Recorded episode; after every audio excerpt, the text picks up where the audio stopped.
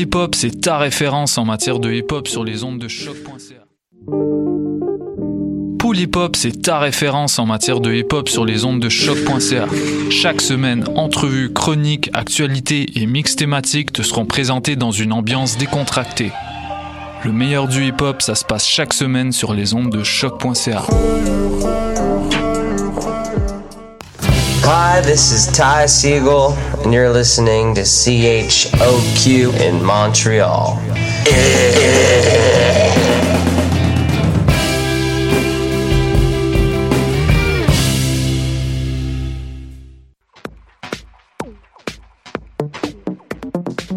Cette semaine, on parle de Gabor Silasi, du Fujifilm X-H1, du Sony A7 Mark III et de coïncidences extraordinaires. Vous écoutez Objectif numérique, épisode 122.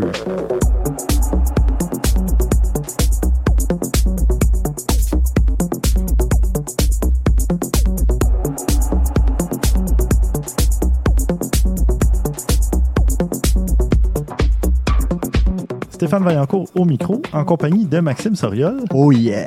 Et on a une invitée, Émilie Plante. Bonsoir. Christian n'est pas là. C'est donc la première fois que je fais une émission sans les deux membres euh, originaux, si on veut, de l'équipe, sans mes deux euh, coéquipiers habituels. Euh, ça fait tout drôle. C'est comme. Une première. Serait-ce la relève? Non? ça, ça me fait penser aux Sugar Babes, groupe extrêmement populaire, un boy euh, girls band qui allait succéder aux Spice Girls, qui a été fondé, on va aller bien vite, là, il y a eu beaucoup de succès en Angleterre, fondé par trois adolescentes. Ils ont eu le premier album, il y a eu de la chicane.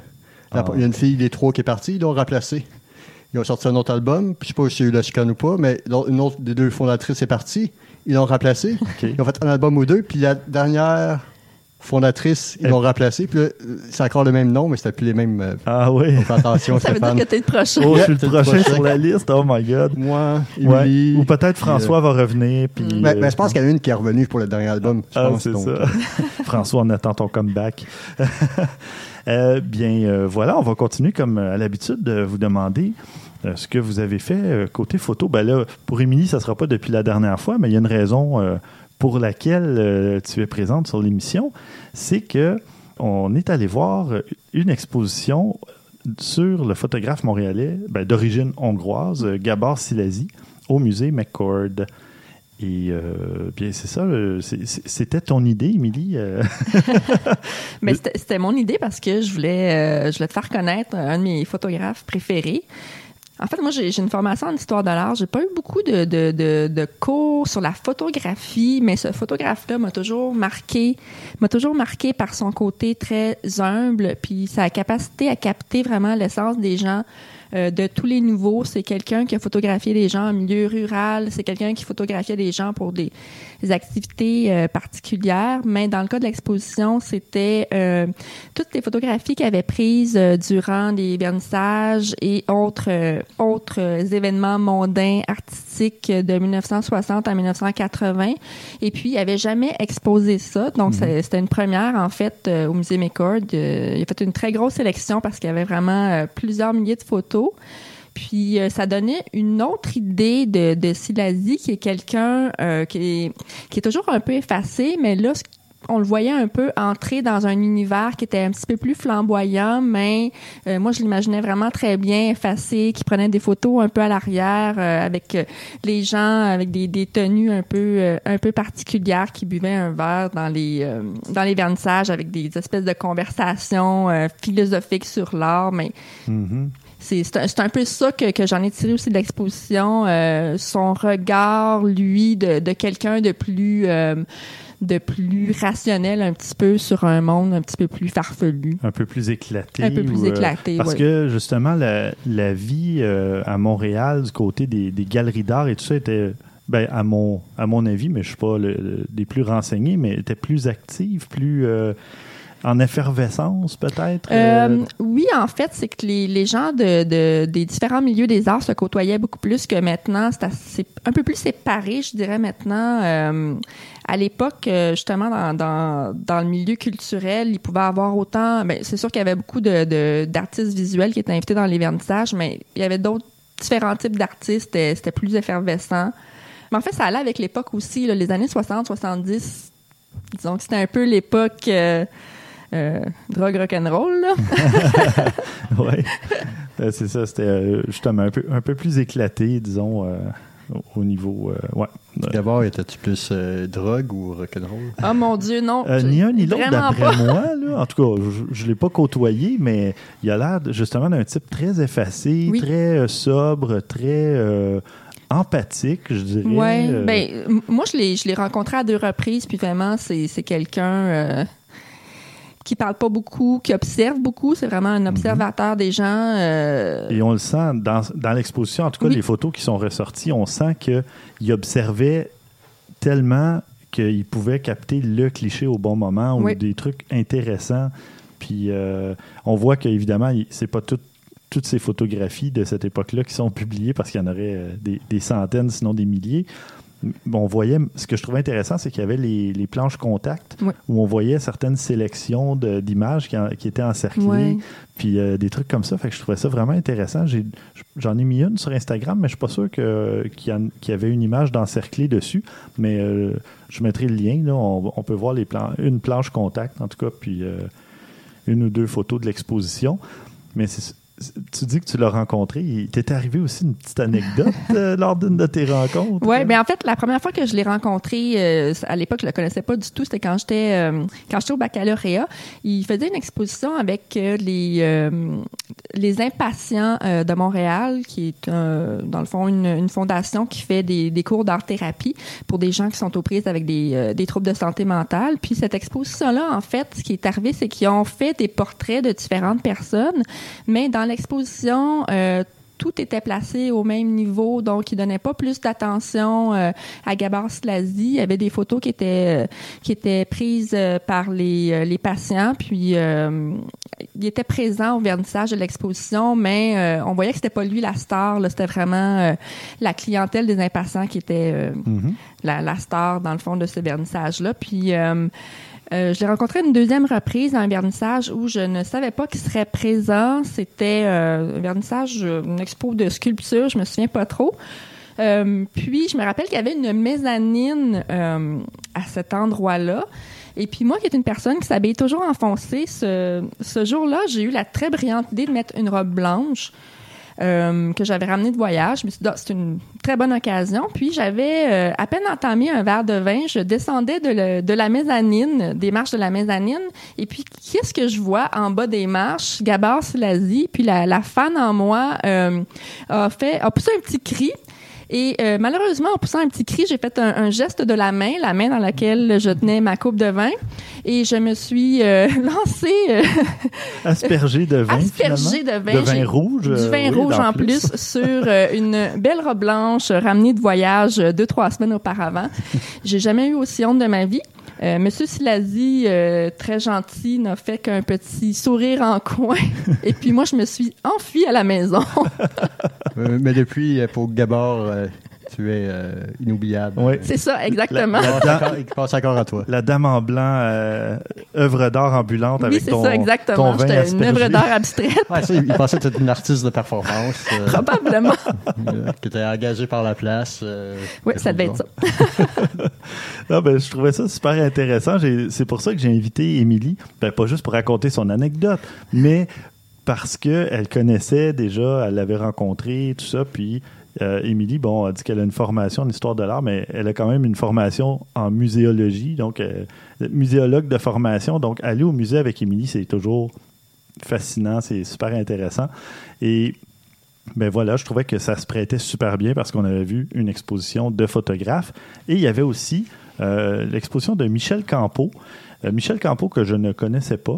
Et euh, j'ai trouvé l'exposition, c'est très différent comme exposition, euh, mais c'était intéressant parce qu'on voyait euh, des...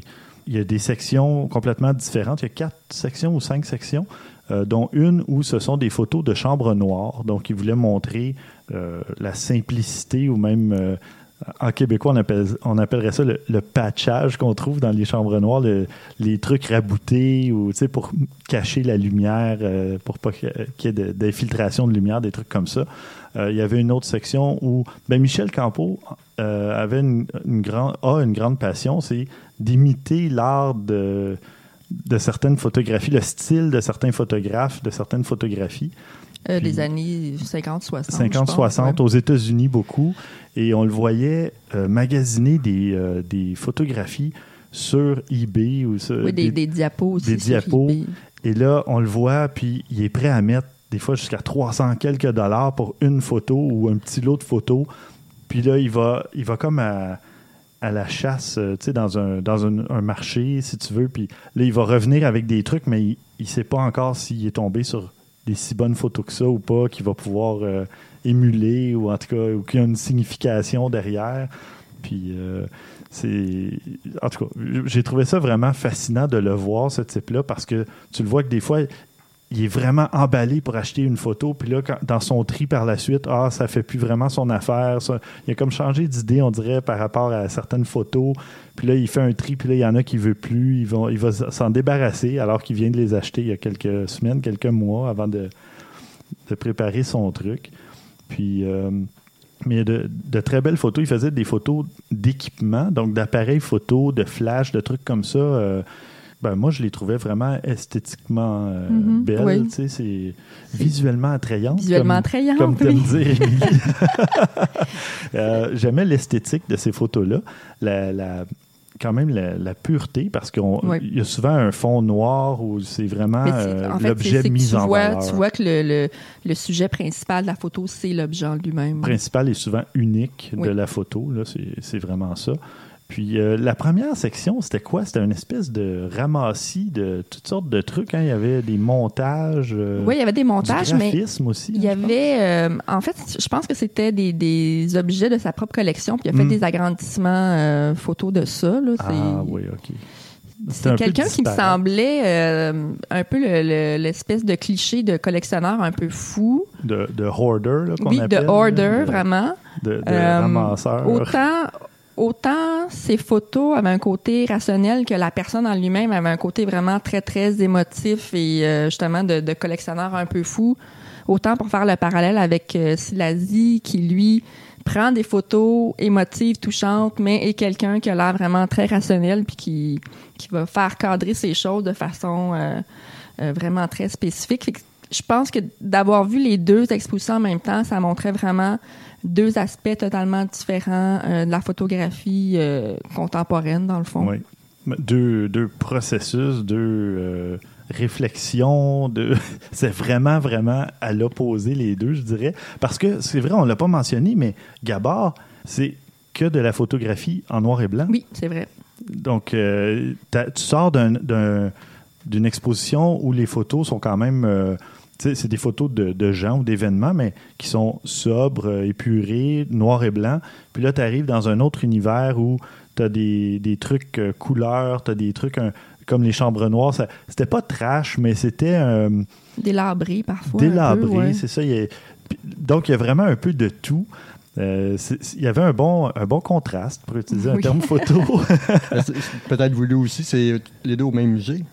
Euh, au même musée, mais pas au même étage, disons. Donc, c'était pas une continuité, si tu veux. Tu pouvais visiter une et ne pas visiter l'autre.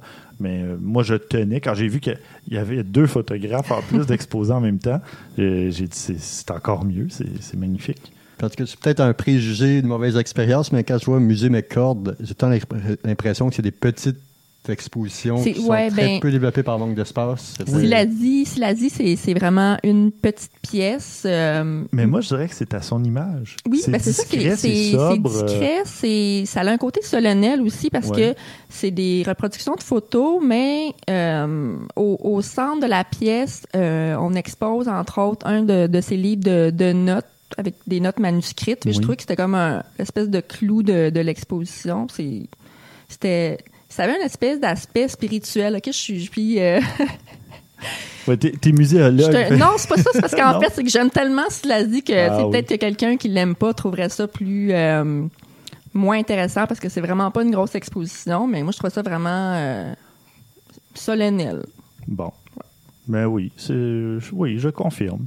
Mais puis le, le fait que justement cette table-là, avec son, son carnet, son appareil photo, Oui, toutes sortes de trucs, c'était au centre de la pièce. Donc c'est vraiment, tu, tu vois vraiment que c'est l'élément central. Puis tout le reste autour, c'est ce qui a été, euh, ben, sans faire de jeu de mots honnêtement, mais ce qui s'est développé à partir de ça. Là. mais c'était pas voulu, mais c'est le mot qui m'est venu en tête. Mais bon. Euh, ben c'est ça. Euh, alors voilà, euh, merci de, de m'avoir invité à cette exposition, puis d'avoir voulu participer à l'émission après. C'est vraiment intéressant. Et euh, toi, Maxime, qu'est-ce que tu as fait côté photo depuis le dernier épisode? Pas fait grand-chose. Ça pas très fort, là. Look at this photograph, oui. C'est bon. Nickelback. C'est- bon quand tu conduis sur la route, Nickelback. Euh, Tu dois les défendre pour ça. Ah, OK. C'est juste un petit clin d'œil parce que, à part aller au Jean Coutu, chercher du papier de toilette et entendre cette chanson-là dans la tête euh, à la radio de Jean Coutu et sortir avec cette chanson-là dans la tête, j'ai pas fait grand-chose côté photo. OK. J'envoie que le travail. Bon, alors, je te Donc- remercie beaucoup. On va... Non, Ah non, mais tant qu'à être, qu'à être dans ce monde de l'égoïsme et de- du moi, moi, moi, parlons des autres. Euh, Mhm. On va parler d'un ami qui s'appelle Charlie MTL sur Instagram. Ben d'ailleurs, c'est un super bon lien que tu viens de faire parce que on parlait pas de notre photo non plus, Émilie et moi, puis toi non plus. Ah Donc- non, je, je sais, je sais. Fait que- non, non, mais c'est le fun, c'est un beau hasard. Mais ça, ça reste en- encore qu'on est à la fin de l'hiver, donc euh, comme on Ouais. nous a parlé avant, il fait froid, mais là c'est fini et tout. donc euh, Charlie MTL, c'est un Instagrammeur montréalais. Ben, euh, Charlie est venu au premier photo walk d'objectifs numériques il y a deux ans. Exactement. Oui, je l'ai rencontré en personne. On est devenus amis Facebook, tout ça. Puis euh, quand tu m'as dit, Hey, je vais parler du projet de Charlie, ah, c'est le Charlie que je connais. Je, pense- que tu l'as rajouté euh, je sur ajouté Instagram sur en même temps Instagram parce que c'est parce qu'il m'a que dit. je, euh, je voyais même pas, je savais même pas qu'il, avait, qu'il faisait ça. Alors vas-y, vas-y, je te laisse en ça, parler. euh, Charlie MTL, il fait des photos de Montréal. C'est quelqu'un qui, comme moi, marche beaucoup, beaucoup, beaucoup. Mhm. Donc, il profite de chaque occasion pour prendre des photos de Montréal, euh, des photos, euh, rien de nécessairement particulier en, en termes de photos, mais depuis un certain temps, il prend des très, très, très grandes marches. Je trouvais que j'étais un très grand marcheur moi-même en marchant 8 à 12 heures par jour. Aïe, aïe, aïe. Mais l'autre fois, ils ont marché, lui et son copain, de Ville-Mont-Royal jusqu'à Westmount. Et après ça, ils ont monté jusque dans l'est de Plateau-Mont-Royal toute la même journée Ouf. pour euh, le plaisir, pour faire des photos. Mhm. Parce que donc, les deux prennent des très grandes marches. Ils prennent le moins possible l'autobus, le moins possible le métro. Mhm. Et donc, il y en a un qui, qui est devenu le modèle de l'autre, euh, la Muse. Oui. Donc, il fait, Charlie MTL, il fait une série qui s'appelle Muse in the Streets. Juste mal euh, fait mes notes un petit peu. C'est pas grave. Ouais, je pense qu'en ré- réorganisant mes affaires, j'ai mal fait, là, mal arrangé le hashtag. Mais, Mais on va le mettre dans les notes de toute on façon. Les, gens auront même juste à cliquer sur le hashtag puis ils vont pouvoir voir ça. Donc, c'est ça. Donc, il prend des, ph- des photos de son copain en train de marcher devant des maisons belles, des murales, des bâtisses. Euh, Aujourd'hui, c'était euh, le temple maçonnique qui est malheureusement très peu connu. C'est dans le Mille Doré sur Sherbrooke Ouest. oui. Un très beau temple. Sinon, il y avait un autre sur une murale, et ainsi de suite. Donc, simplement. Juste à un moment donné, ils marchaient. Ils ont vu. euh, Charlie a vu deux belles maisons de couleurs différentes. Puis il a demandé à son copain, euh, il dit euh, Attends, remarche là. Puis il a traversé la rue, il a pris une première photo. Puis le monde a eu une bonne réaction. C'est bien. Puis en même temps, tu peux contrôler le, le marcheur. euh, Mhm. Donc, tu peux mieux le placer, et ainsi de suite. Puis après ça, donc, à- au travers de leur marche, ils ont commencé à prendre beaucoup, beaucoup, beaucoup de photos. Comme ça, à poster peut-être une ou deux par jour depuis janvier. Puis Pierre, son copain, travaille dans les milieux des médias, donc euh, qui a beaucoup de contacts. Donc depuis ça, là, le Huffington Post en a parlé, les Touristes Montréal en ont partagé, euh, Radio de Radio-Canada, ils ont fait une mention euh, brève de sa série. Donc c'est super beau, c'est super Ben oui, bien. Intéressant. Puis euh, je suis un promoteur de la marche en ville. On est très paresseux. du monde qui charle pour faire pour devoir marcher, mettons, une station de métro, j'en ai déjà entendu, de Sherbrooke à Mont-Royal euh, en pleine panne. Euh, ça n'a pas de bon sens de nous faire marcher ça. Mais Sherbrooke à Mont-Royal, c'est pas deux stations? Non. C'est Ah une. non, c'est une. Mais elles sont, sont un peu distantes. oui, c'est vrai. c'est pas quartier, euh, quartier à- Ah, Ouais. ah, c'est c'est pas à, à Laval. Quartier à Concorde, là, ça c'est long. Ah, même moi qui, qui, qui disais qu'il était un défendeur de la marche, je pense pas que je serais prêt à marcher ça. en, en plus, je pense pas qu'il y a grand chose à voir, comme il n'y a pas de vitrine de magasin. non, c'est euh, assez euh, résidentiel comme, euh, comme coin. euh, ouais. Donc, en tout cas, on, on va mettre le compte de Charlie sur euh, notre page, puis vous allez pouvoir vérifier euh, comment c'est beau. Absolument. C'est pas de Ben bon oui, ben merci. C'est une. euh, ça, ça aurait pu se retrouver dans les suggestions de la semaine, mais c'est. Je trouve ça bien parce qu'on on le connaît, Charlie, puis euh, c'est une bonne, euh, une bonne euh, façon de le présenter et d'en parler. Merci bien. Je- Ah, ben côté photo, j'en ai fait d'autres aussi. Très rapidement, puis je mettrai euh, des photos dans les notes, mais euh, euh, ben, d'ailleurs, puisqu'Émilie est là, on est allé au parc Omega avec mes enfants, voir des animaux. Et, et justement, à chaque animal, Émilie faisait Je pensais que c'était juste des Français qui allaient là? Il me semble chaque fois sur un Instagrammeur français. euh, non, ben, il me j'ai- semble à chaque semaine, ils ben, vont ça se peut parce que moi, c'était la première fois, puis je suis presque mi-quarantenaire. non, mais c'était la première fois que j'allais là. Je suis déjà allé, disons, au parc Safari, aux zoo de Granby, mais le parc Omega, c'était la première fois. Donc, ça, ça se trouve, disons, pas mal plus près d'Ottawa que de Montréal, mais ça se fait bien en voiture. Puis, euh, rendu sur place, c'est, c'est super intéressant. Il y a plein, plein d'animaux.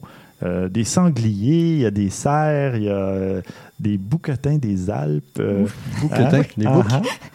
Bouquetins des Alpes. Oui. C'est- quoi les bouquetins? C'est des petits boucs? Oui, des- une espèce de petite chèvre. euh, Ouais. avec la barbe. Avec des, avec des bonnes euh, des, des bonnes cornes, des bons. euh, ouais. Il y a des loups arctiques, il y a des renards arctiques. oui, des renards arctiques. Vraiment cute. Oui. Il y a des dindons sauvages. La moins la noire sur le couch. c'est moins exotique un peu, mais quand même, euh, c'est sont intéressantes. Puis ils s'approchent de la voiture, fait que tu peux faire des super gros plans. J'avais mon objectif 70-200 mm, fait que je pouvais. euh, au début, je me suis dit, si les animaux s'approchent de l'auto, je pourrais pas les prendre, je vais être beaucoup trop proche. Mais non, au contraire, c'était ça qui était intéressant parce que j'ai fait un gros plan d'un dindon sauvage et son air, euh, oui, je vais, je vais la mettre dans les notes, C'était vraiment drôle. Puis pour aller chercher justement le- les bouquetins euh, en haut de l'espèce de colline et tout ça, ou des serres à- à- en- éloignées et tout ça, euh, c'était pratique d'avoir un 200 mm. Puis euh, je me suis vraiment amusé. Les, les enfants aussi. Ma fille avait l'appareil photo que je lui ai donné à Noël. Puis elle, elle avait. Pour, ceux qui aiment les trucs techniques, je vais rentrer juste un petit peu dans les, les focales. Mais elle, elle avait un 18-200 mm sur le Sony Nexus. Puis elle aussi, euh, s'il était très près, les animaux, elle, elle, restait dans les petites focales. Mais sinon, à 200 mm, plus le facteur de rognage, elle avait un plus grand zoom que moi même. Puis euh, elle a vraiment, vraiment apprécié ça. Elle a pris euh, 250 photos, quelque chose comme ça. Puis moi aussi, j'en ai pris pas loin de ça. Euh, Émilie, je me souviens pas combien. 300, quelque Mm. chose comme ça. Mais Émilie avait mon A7 aussi avec le 2470. Euh, on était tous équipés avec quand même des, des bons appareils. C'était super intéressant.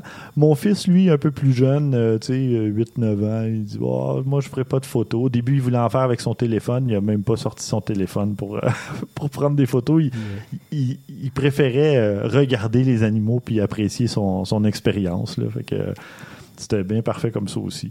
J'ai l'impression que c'est quand même un bon endroit pour prendre des photos. Les animaux, ils ont l'air plus. Ça se peut-tu, je sais pas, j'ai jamais été vraiment au, au 3 à la Parc Safari ou quoi, mais ils ont l'air d'être plus. euh, plus libre en quelque sorte. Ça a l'air plus Euh, forêt, plus. euh, Ben, ça, ça dépend lesquels. Le là. parc safari, il y a quand même pas mal d'animaux en liberté aussi. Ben, je pourrais pas dire que c'est comparable parce que je suis allé seulement une fois à chacun d'eux, euh, disons à deux ou trois ans d'intervalle. Donc, je, je, me rappelle pas exactement. Puis un, c'était en été, puis là, lui, c'était en hiver. C'est c'est quand même assez différent. Par contre, ce que j'ai su par après, c'est qu'au parc Omega, à l'exception des ours qu'on ne peut pas voir parce qu'ils hibernent, on voit plus d'animaux qu'en été dans les grandes chaleurs parce qu'il y a beaucoup d'animaux qui sont plus nordiques ou à de climat arctique. Donc, l'été, ils cherchent l'ombre, ils cherchent, ils sont dans leur tanière au frais ou Alors que là, ben, on les voyait, ils étaient tous à l'extérieur, puis ils venaient chercher de la nourriture. Donc, quand, quand l'épisode va sortir, je pense que vous devez courir au parc Omega. Ça va être le temps euh, parfait C'est encore aller, le temps euh, parfait, mars, oui. euh, Oui, oui. Mais euh, si vous y allez en juillet ou ça sera peut-être pas le meilleur moment, mais euh, en tout cas, si- ben, vous risquez de voir des ours, j'imagine. Je pense qu'il y, a- il y a plus d'oiseaux, par contre. Euh, Ah quand oui. C'est ça qui disait, euh, en été, euh, il y a des oiseaux. là. Il y en avait clairement pas. là.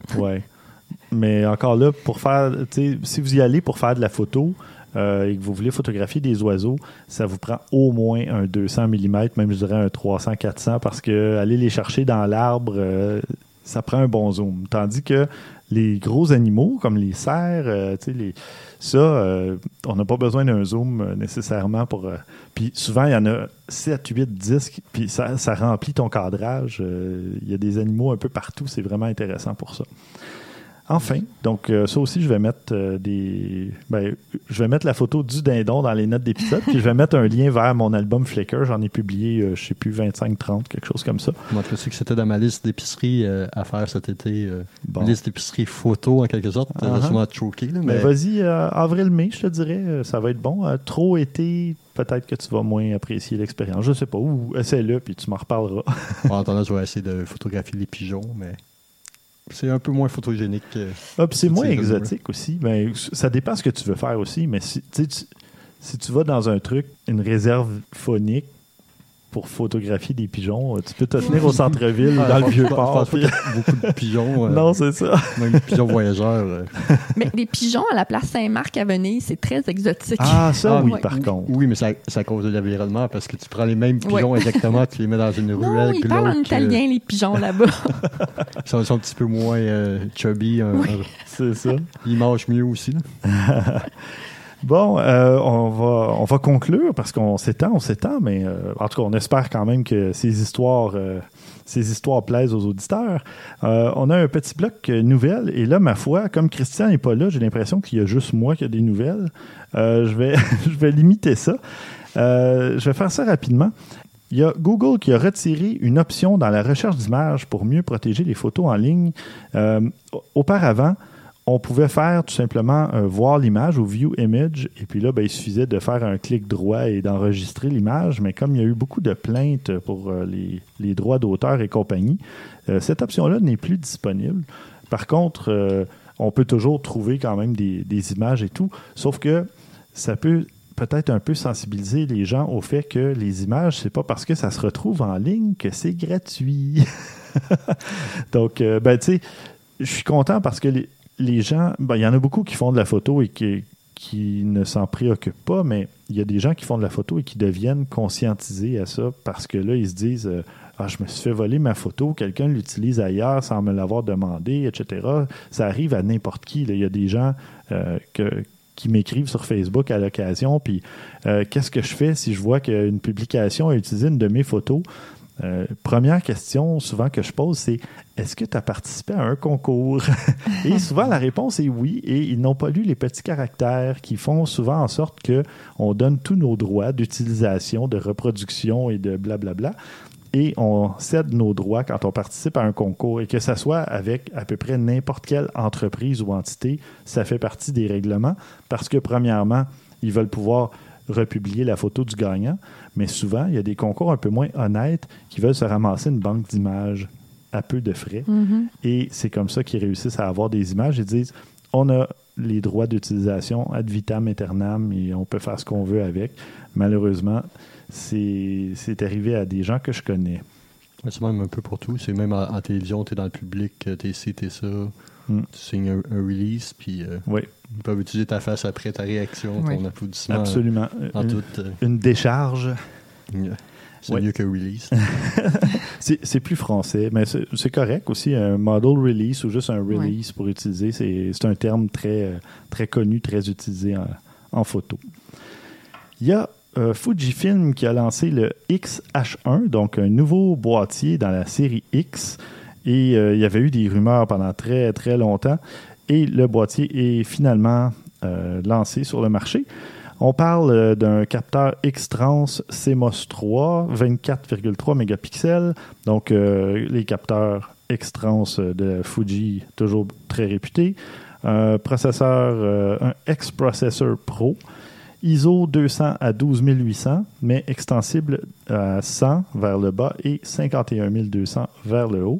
Par contre, bon, euh, moi, je me tiendrais, que ce soit Fuji ou n'importe quelle marque, quand ils annoncent, disons, 200 à 12800, n'allez pas dans les plages euh, extensibles de sensibilité ISO.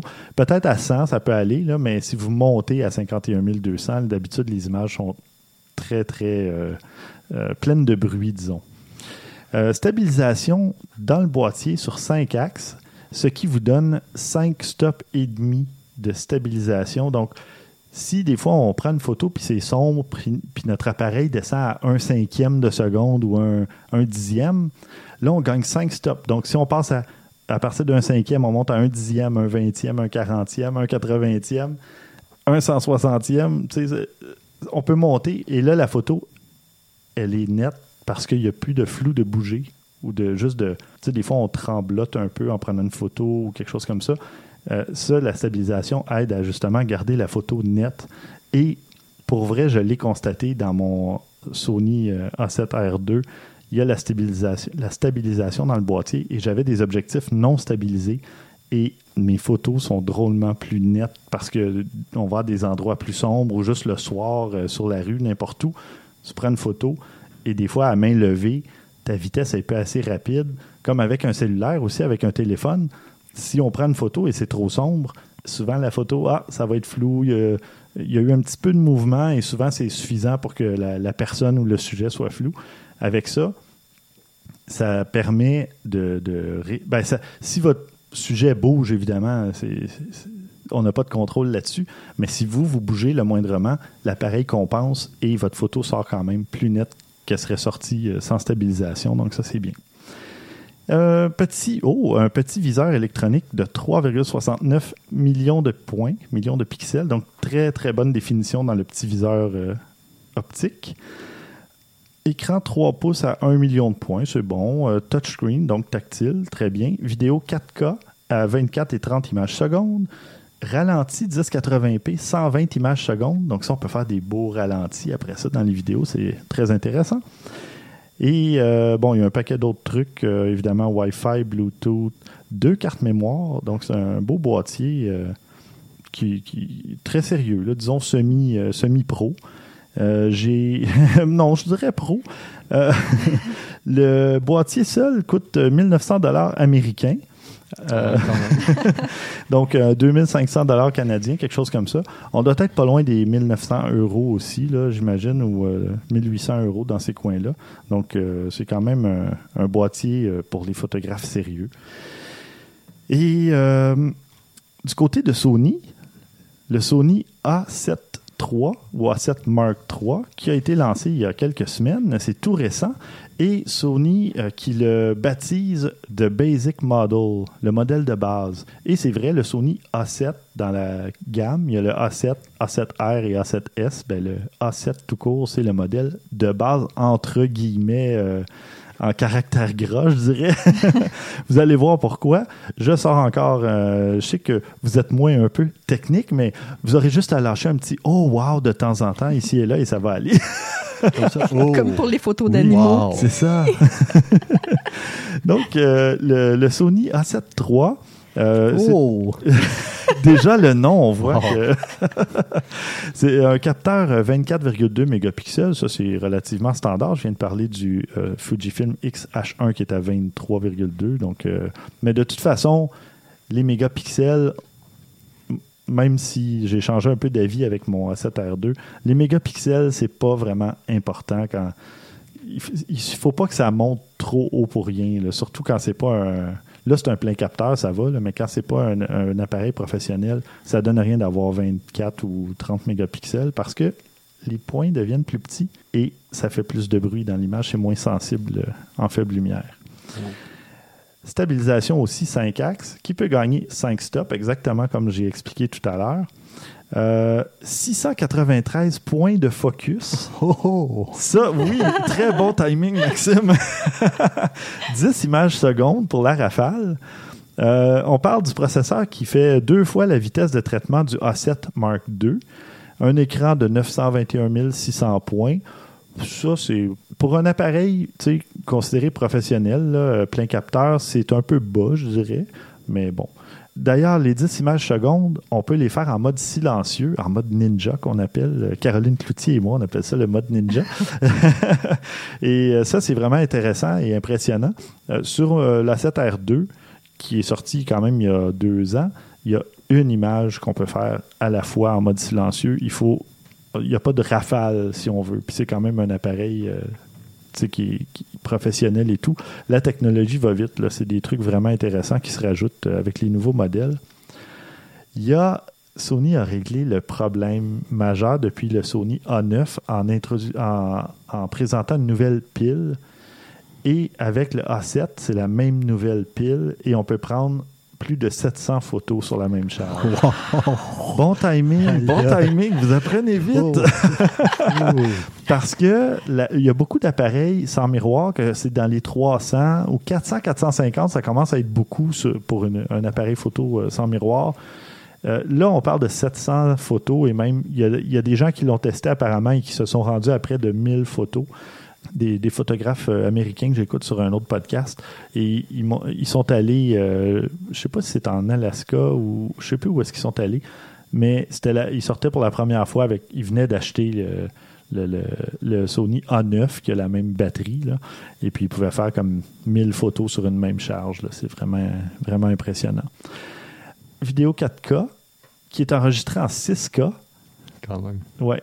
Donc, ça s'appelle de l'oversampling. Et ça, ce que ça permet, c'est d'avoir justement de la stabilisation, meilleure résolution, etc.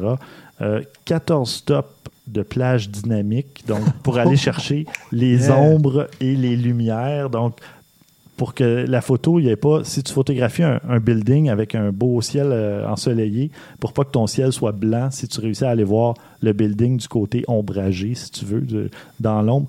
Entre l'ombre et la lumière. et voilà. Ça bien fait. Et euh, bon, deux cartes euh, SD. Il y a un petit joystick à l'arrière pour mieux jouer avec les, les points de focus ou les trucs comme ça. Donc, vraiment, pour un modèle de base, il y a du stock. La grosse base. Mais, mais quand tu dis 6K à 4K, j'ai pensé, j'étais voir en, en famille, petite parenthèse, Oui. Louis-José Hood. Oui. Puis, euh, dans un de ses monologues, mais en tout cas, c'est une heure, là, mais il disait que les- l'être humain, on avait tendance à s'attaquer toujours aux petits problèmes plutôt que s'attaquer aux grands. Les problèmes de racisme, de ci, de ça, Oui. dure depuis des millénaires. Mhm. Et c'est- c'est c'est pas vraiment un problème. C'est qui qui a décidé que de passer du HT au 4K allait tout changer? Pourquoi, c'est- pourquoi toute cette énergie, pourquoi ça servait à quelque chose alors qu'on pouvait comme s'en servir pour euh, combattre tous les autres grands problèmes de la vie? Donc, Absolument. Oui. Mais il y a tellement de trucs, comme passer de 300-400 photos sur une même charge à 700. euh, Plus de photos de chat. Ah, il y a ça. Là, mais Émilie s'est donné le défi de dire le mot chat 12 fois dans l'émission. Oh merde, j'ai oublié. attends, là, là, là, c'est ta première fois. là. Dis-le 11 fois, dis-le 11 fois de suite. Là. Chat, chat, chat, chat. Bon, ok. Ah, il, il te reste ben, encore. on euh, est à mi-chemin. Il reste, euh, il reste encore la moitié de l'émission, presque. Et pour faire un petit lien avec euh, le Sony A7 Mark III, il y a Sigma qui a annoncé presque simultanément neuf objectifs de la série Art pour la monture E de Sony, donc ou FE là, pour euh, les A7 euh, de ce monde. Neuf objectifs, euh, nine. C'est Euh. énorme, c'est la plus grosse annonce d'objectifs lancés que je puisse me rappeler là, simultanément par une même compagnie. Et il y a beaucoup de gens qui dénigraient un peu justement Sony parce que ils disaient qu'il n'y avait pas beaucoup d'objectifs. Même moi, au départ, quand j'ai acheté l'A7, au début, il, il venait de sortir, puis il y avait deux objectifs, je pense, peut-être trois. Et c'était assez limité comme offre, mais au fil du temps, à chaque deux, trois, quatre mois, il sortait un nouvel objectif. Et là, ben, on se retrouve euh, quatre ans et des poussières plus tard. Et là, il y a, je pense, 26 objectifs différents. Donc, on parle de focales différentes, on parle d'ouverture maximum différente, on parle de, stabilisé, pas stabilisé, euh, série master, euh, de base, il y en a, il y en a. Et là, le fait que Sigma lance neuf objectifs Art, qui sont la, la série euh, professionnelle, donc qui peuvent ouvrir jusqu'à f1.4 ou même f1.2, donc énormément de lumière, ça en dit long. La monture E est là pour rester. Et d'ailleurs, Sony a enc- encore des, des DSLR, des réflexes, de la monture A. Et il n'y a pas eu d'annonce de ce côté-là depuis assez longtemps, merci. Et là, le- les gens parlent de plus en plus que la monture A et les, les DSLR, les réflexes allaient être abandonnés. Mais avoir les appareils qui lancent euh, dans le sans miroir, euh, c'est pas étonnant. Voilà, j'ai terminé la portion technique. Euh, je, vous voyez pas, chers auditeurs, mais il y, a des grands sourires BA devant moi. Ouais, ça sonnait un petit peu chimie, euh, science, euh. Euh, Il- bon. Puis, ça sonne tout un peu chromosome. Tous les modèles en, de Kodak, là, XH1, A73, des nouvelles. Euh, Ben oui, mais tu sais, si tu regardes euh, un véhicule, un Mazda CX-7, euh, c'est pas mal a- toujours. euh, Mais a au moins comme Elantra, mettons, Elantra quelque chose, ou euh, Golf ben, quelque pas chose, toujours. mais- Pas toujours. Pas toujours.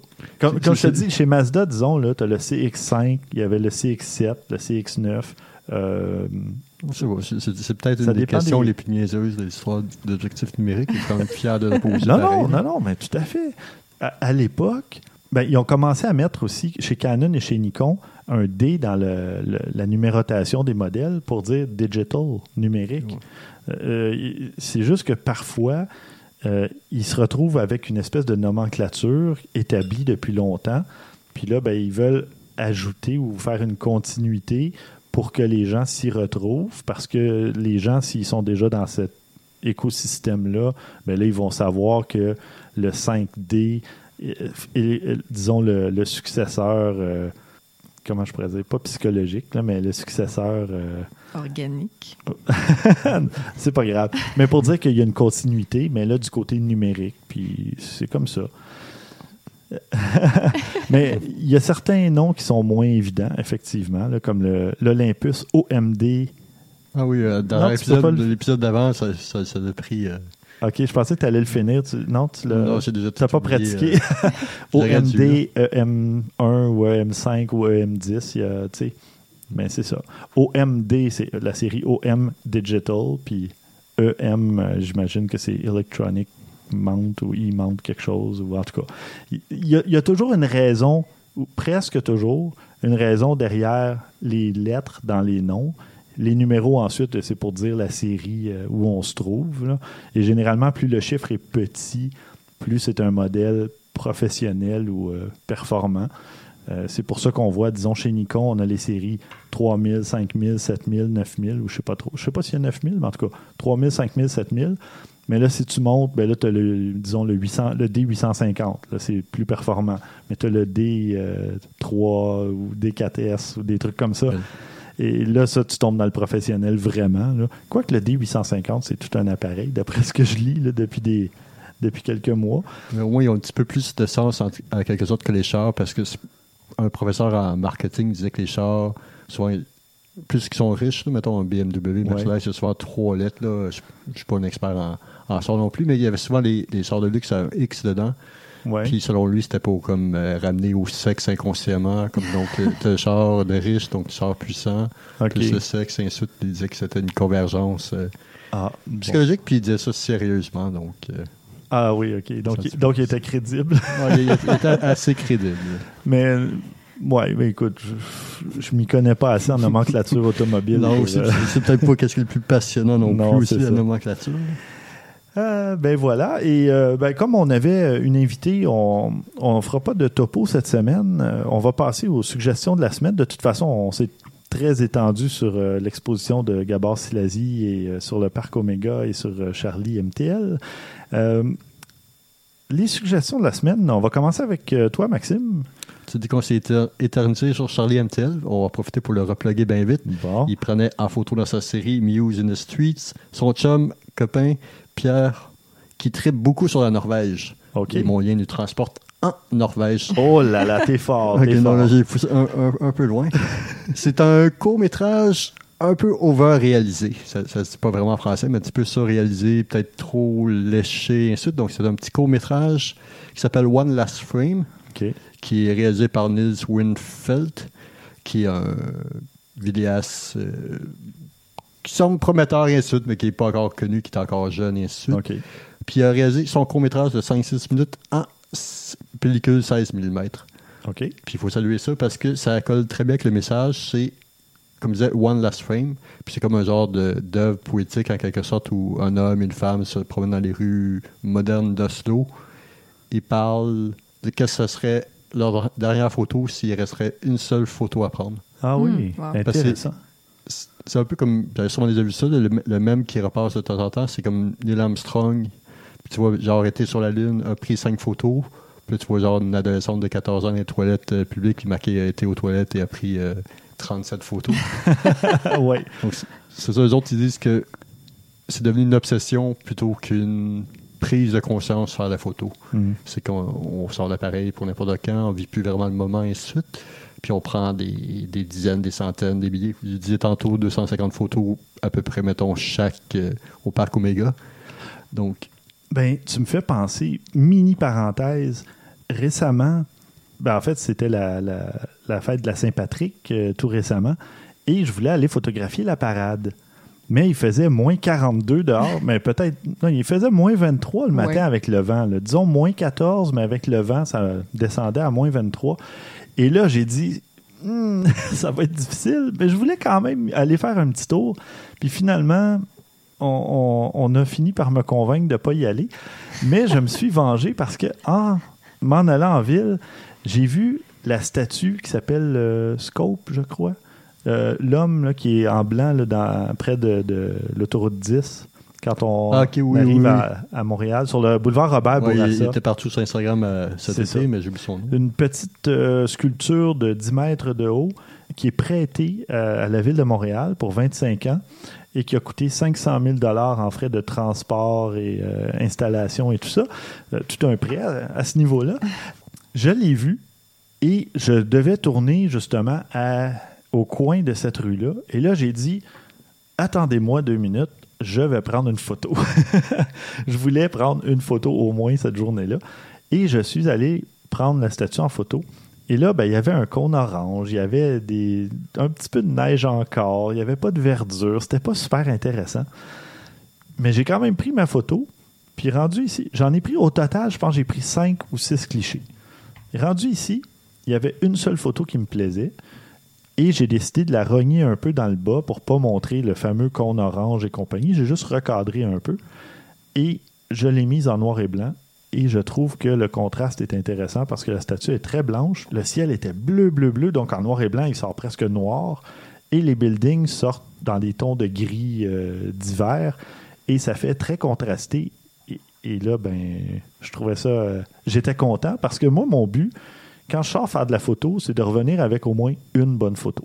Souvent, je reviens avec plusieurs qui me plaisent, là, disons.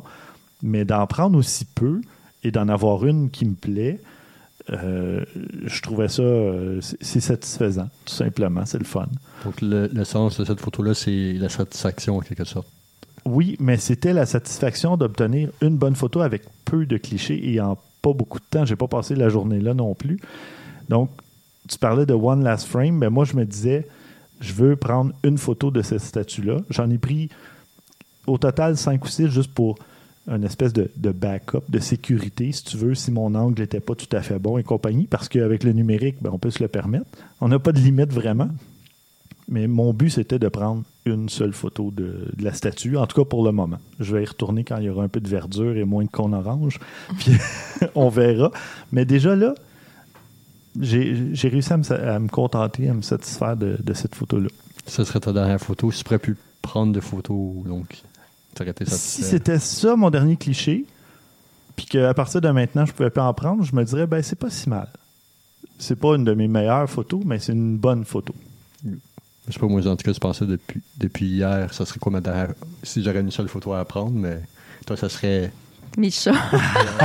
Une fois de plus. Merci Maxime pour le lien, pour la perche tendue.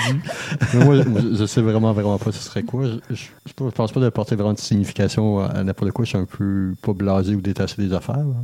Beau ou moins beau ou quoi, mais j'avais vraiment la misère à trouver. Et dans le film, on les voit même pas vraiment prendre de photos non plus. Donc, euh, C'est plus une réflexion, un processus. euh, Ouais, c'est plus, comme je disais tantôt, un peu over-réalisé. C'est super bien filmé. C'est un beau processus. La fille norvégienne Jolie. jolie. et tout. Mais ça restait très poétique, un petit peu trop beurré épais. Mais c'est un questionnement pas facile, mais qui serait vraiment très intéressant à pouvoir avoir. Donc, euh, je sais pas si vous pouvez nous envoyer en commentaire, ce serait quoi votre dernière photo ou euh, si vous Oui. avez une seule à prendre. Très bonne idée. Envoyez-nous un commentaire. euh, ben, en fait, votre idée ou même vo- votre photo, si vous l'avez prise. Si, vous, si on vous disait que vous ne pouvez plus prendre de photos et que vous considérez que vous avez pris la bonne photo que vous vouliez, euh, faites, faites-la nous parvenir. Puis on pourra peut-être même mettre une petite galerie dans les notes d'épisode pour partager ça avec les autres auditeurs. Et sinon, juste votre idée, votre concept, ça serait vraiment intéressant de partager ça avec les gens. Très bonne idée. Vous pouvez envoyer une photo de votre Chat. Mais en fait, techniquement, je pense que la photo que je prendrais pour ça, c'est euh, euh, quand on avait été à La Vanne euh, il y a un an et demi, presque deux ans. je suis tombée à un moment magique où, sur le building, où il y a, dans le fond, le, le visage de, de Che Guevara. Là-bas, il y a beaucoup de vieilles voitures des années 50. Ben, au moment où j'ai pris la photo du visage de Che Guevara sur le building, il y a une voiture décapotable rouge euh, fin des années 50 qui passait à ce moment-là, très exactement. Puis la photo est vraiment géniale. C'est comme j'ai capté ça sur le moment. Puis Sans pense- penser aux voitures qui non, passaient sans passer devant, du tout aux voitures. Puis Ouais. ça a été comme une de mes photos que j'ai pris dans toute ma vie que j'ai fait wow, fallait être là. Oui. Puis en plus, ben, c'est exotique. C'est une photo Ouais. que tu te dis, ben, je, tu sais, je peux pas passer dix fois à Non. essayer d'aller refaire la bonne photo. Tu l'as, tu as voulu prendre une photo, tu l'as réussi mieux que tu pensais. Puis voilà. Et il n'y avait même pas de chat dans ta Non. photo. Hum, étonnant. Pas de quoi, j'ai pas compris. Non, non, non, Maxime, tu avais une deuxième suggestion? Euh, suggestion, ah, ça aurait- j'aurais pu peut-être un peu plus à mettre dans la nouvelle, c'est. Ce serait quelque chose qui serait. Selon les recherches du gars qui aurait fait ça, ce serait la deuxième fois seulement que ça, que ça arrive. Suspense, suspense. C'est le 3 mars dernier, il y a une très grosse tempête dans, sur la côte est américaine, un nor'easter qu'on appelle, qui Oui. frappait les côtes. Puis il y a deux photographes de la Nouvelle-Angleterre qui ont décidé d'aller au- New Hampshire. New Hampshire, je New, jamais si New ça. Hampshire. New Hampshire, puis prendre une photo d'un phare euh, maritime, d'un lighthouse, avec qui est frappé par les vagues et ainsi de suite. Puis il y a un parc qui est vraiment très bien, qui est le Great Island Commons, c'est à Newcastle. C'est, euh, OK. en tout cas, je pense que personne ne connaît ça parce qu'il y a à peu près euh, Hampshire. 700 habitants, 800 habi- habitants sur Wikipédia, donc euh, je pense pas que vous connaissez ça. Mais deux photographes, ils, ils faisaient vraiment mauvais, ils vantaient beaucoup. Donc le photographe, un des deux qui c'est euh, Ron Wiseman, il s'est comme caché un peu, protégé dans- sur un très gros arbre, sur le tronc d'un arbre. Et l'autre, euh, Éric Gendron, qui euh, semble pas être francophone, mais plutôt descendant euh, des Québécois qui ont fui là-bas le 100 ans. Il était caché sous un toit où que les, parce que c'est un endroit de pique-nique beaucoup, donc c'est comme il y a plusieurs tables avec un protégé par un toit mais pas le mur. Il était caché là à peu près à 30 mètres environ de l'autre. Puis les deux prenaient la photo du phare. Et qu'est-ce qui est arrivé, c'est que Ron Reisman, il, a pris sa photo, il était 45 minutes, il y a trois vagues qui, étaient satisfaisantes pour lui. Il est rentré dans son char, il s'est dépêché de mettre une photo sur son Instagram euh, le plus rapidement possible dans le char. Quand il est arrivé à la maison, il n'a pas, pas aimé, il a retravaillé ses photos sur son, euh, Lightroom. Il a remis, euh, remplacé sur Instagram. Puis il y a une chaîne de télé locale qui a partagé sa photo du phare frappé par les vagues sur son Facebook. Donc il y a eu quelques commentaires, en dizaines, en centaines, qui est beaucoup sans être beaucoup. Puis il y a une fille qui a accusé le gars d'avoir volé sa photo, euh, Ron Wiseman, à Eric Gendron. Puis là, il a dit, euh, donc lui a écrit, il dit non, non, non, j'ai euh, un fichier RAW pour prouver que c'est à moi. La fille a effacé son commentaire, euh, ils se sont parlé, ils ont échangé, puis là, il a vu que l'autre gars qui avait pas conscience qu'il était là à 30 mètres de lui, a pris exactement, exactement, exactement la même photo. Et quand tu les superposes, les deux, au premier abord, il n'y a aucune différence vraiment en- entre ces. euh, Tu sais, quand tu dis que même les gouttes d'eau dans l'air, que la vague a éclaboussé, puis que c'est c'est identique à quelques pixels près, là. il y a. Puis c'est ça, ils ont déterminé que ce sont en haut du phare, il y a une espèce de, de rambarde ou de clôture, là, et l'angle des poteaux de la clôture variait légèrement, et c'est comme ça qu'ils ont pu déterminer que c'était pas la même photo, que personne avait volé la photo de l'autre. Il était à peu près à ça, je pense, 30 mètres un de l'autre, donc l'angle était légèrement différent, mais ils ont pris la même photo à la même fraction de seconde. Ouais, mais, non, mais. Tu prendre la même photo à la même fraction de seconde, c'est. Justement, avec les appareils numériques, à cette heure, c'est Ça vraiment se peut, là. très possible. Mais là, eux autres, donc, ils ont pris la même photo, en quelque sorte, même seconde et sous. Mais en plus, c'est qu'ils ont pris, euh, ils disent pas combien, mais ils ont pris Oui, des puis ils ont dizaines, des choisi centaines. la même pour Ils ont choisi publier. la même, exactement la même. Puis Ron Wiseman, en tout cas après ça, c'est sorti. Puis euh, les deux sont encore accusés, surtout Ron Wiseman doit l'avoir posté par après. J'ai pas eu l'information en faisant ma recherche. OK. Mais il s'est vraiment accusé de, de l'avoir volé, ainsi de suite, d'avoir modifié une petite affaire parce qu'il y a deux petits remous différents. Il y a le haut du phare qui est pas pareil. OK. Mais en tout cas, il a fait une. Ron Wiseman, il a fait une vidéo explicative de 7-8 minutes en anglais où il explique vraiment toutes les données techniques ou euh, les appareils utilisés, la vitesse, et ainsi de suite. Et c'était deux Canon, pas le même modèle. Ron Wiseman, avait le 5D Mark IV, puis Exodron avait le 60D, je ne sais pas les spécificités autres. Ouais. Puis en tout cas, tout est expliqué là. Le 60D, comme- c'est l'appareil que j'avais avant mon, mon Sony. euh, mais c'est un appareil. Euh, c'est pas le même capteur qu'un 5D Mark IV. C'est ça qui, Euh, qui explique exactement. c'est ça. pas la même vitesse qu'il y avait nécessairement, c'est pas le même ISO, ainsi il y avait pas le. Y avait-tu le même objectif Ou peut-être pas exactement le même ça objectif. semblait pas être le cas, même non plus. Mais Mm. c'est vraiment très expli- explicité. ça- non, expliqué. explicité, c'est pas pareil. Expliqué ou détaillé. Détaillé et tout. Mais, puis lui, Ron Weissman, entre autres, il disait qu'il fait souvent des cours, il fait des timelapses mais il donne des cours de photographie, justement des photo walk. Puis euh, il n'a jamais vu, même dans ça, en quelque sorte, du monde ressortir avec une photo vraiment hyper similaire ou pareille Mhm. avec toutes les photos walk qu'il avait faites. Puis comme je disais en début, ce serait arrivé une seule fois en 2011, selon lui, selon ses recherches, mais c'était lors d'une compétition de surf. Donc, euh, en quelque sorte, les photographes sont pas toutes à la même place et l'action est pas mal Ouais. la même. Donc, mais selon lui, ça serait comme la seule autre fois que ça serait arrivé. C'est sûr que ça peut arriver Mhm. d'autres. Mais s'il n'aurait pas changé d'idée aussi, s'il aurait. Puis si la station de télévision ne l'aurait pas partagé, personne ne l'aurait su. Oui, En effectivement. qu'il y a eu plein de facteurs qui ont convergé vers ce, ce moment.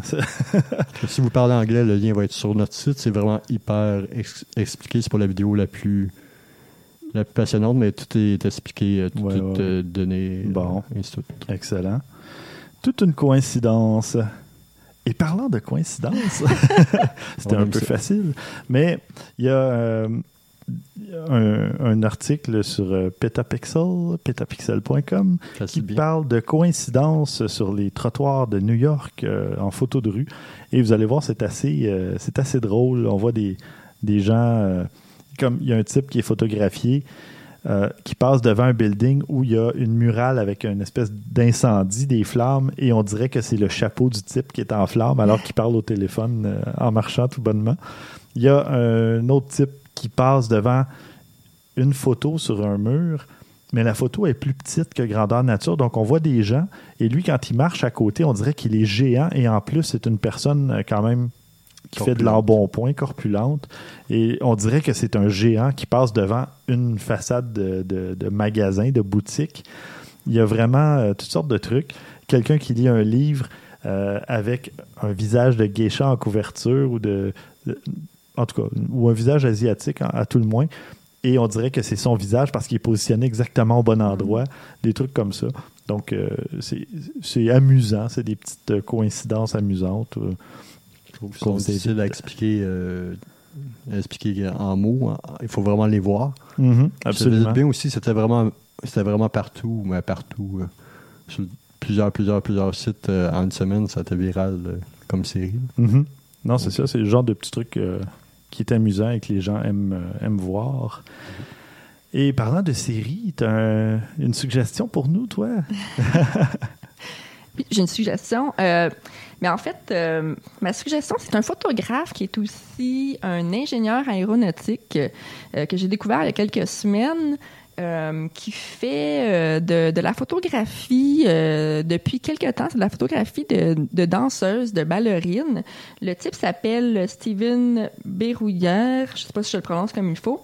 Mais ce qu'il a essayé de faire, entre autres, c'est de de célébrer euh, le 375e anniversaire de Montréal en faisant un hommage euh, à un lieu vraiment iconique de Montréal, c'est-à-dire le métro de Montréal. Puis lui, ce qu'il a décidé de faire, c'est de superposer euh, le mélange urbanisme du métro avec euh, la danse classique, euh, le ballet classique, la gestuelle euh, des, euh, des danseuses et des danseurs. Puis il a fait une très grande série dans plusieurs stations de, de métro.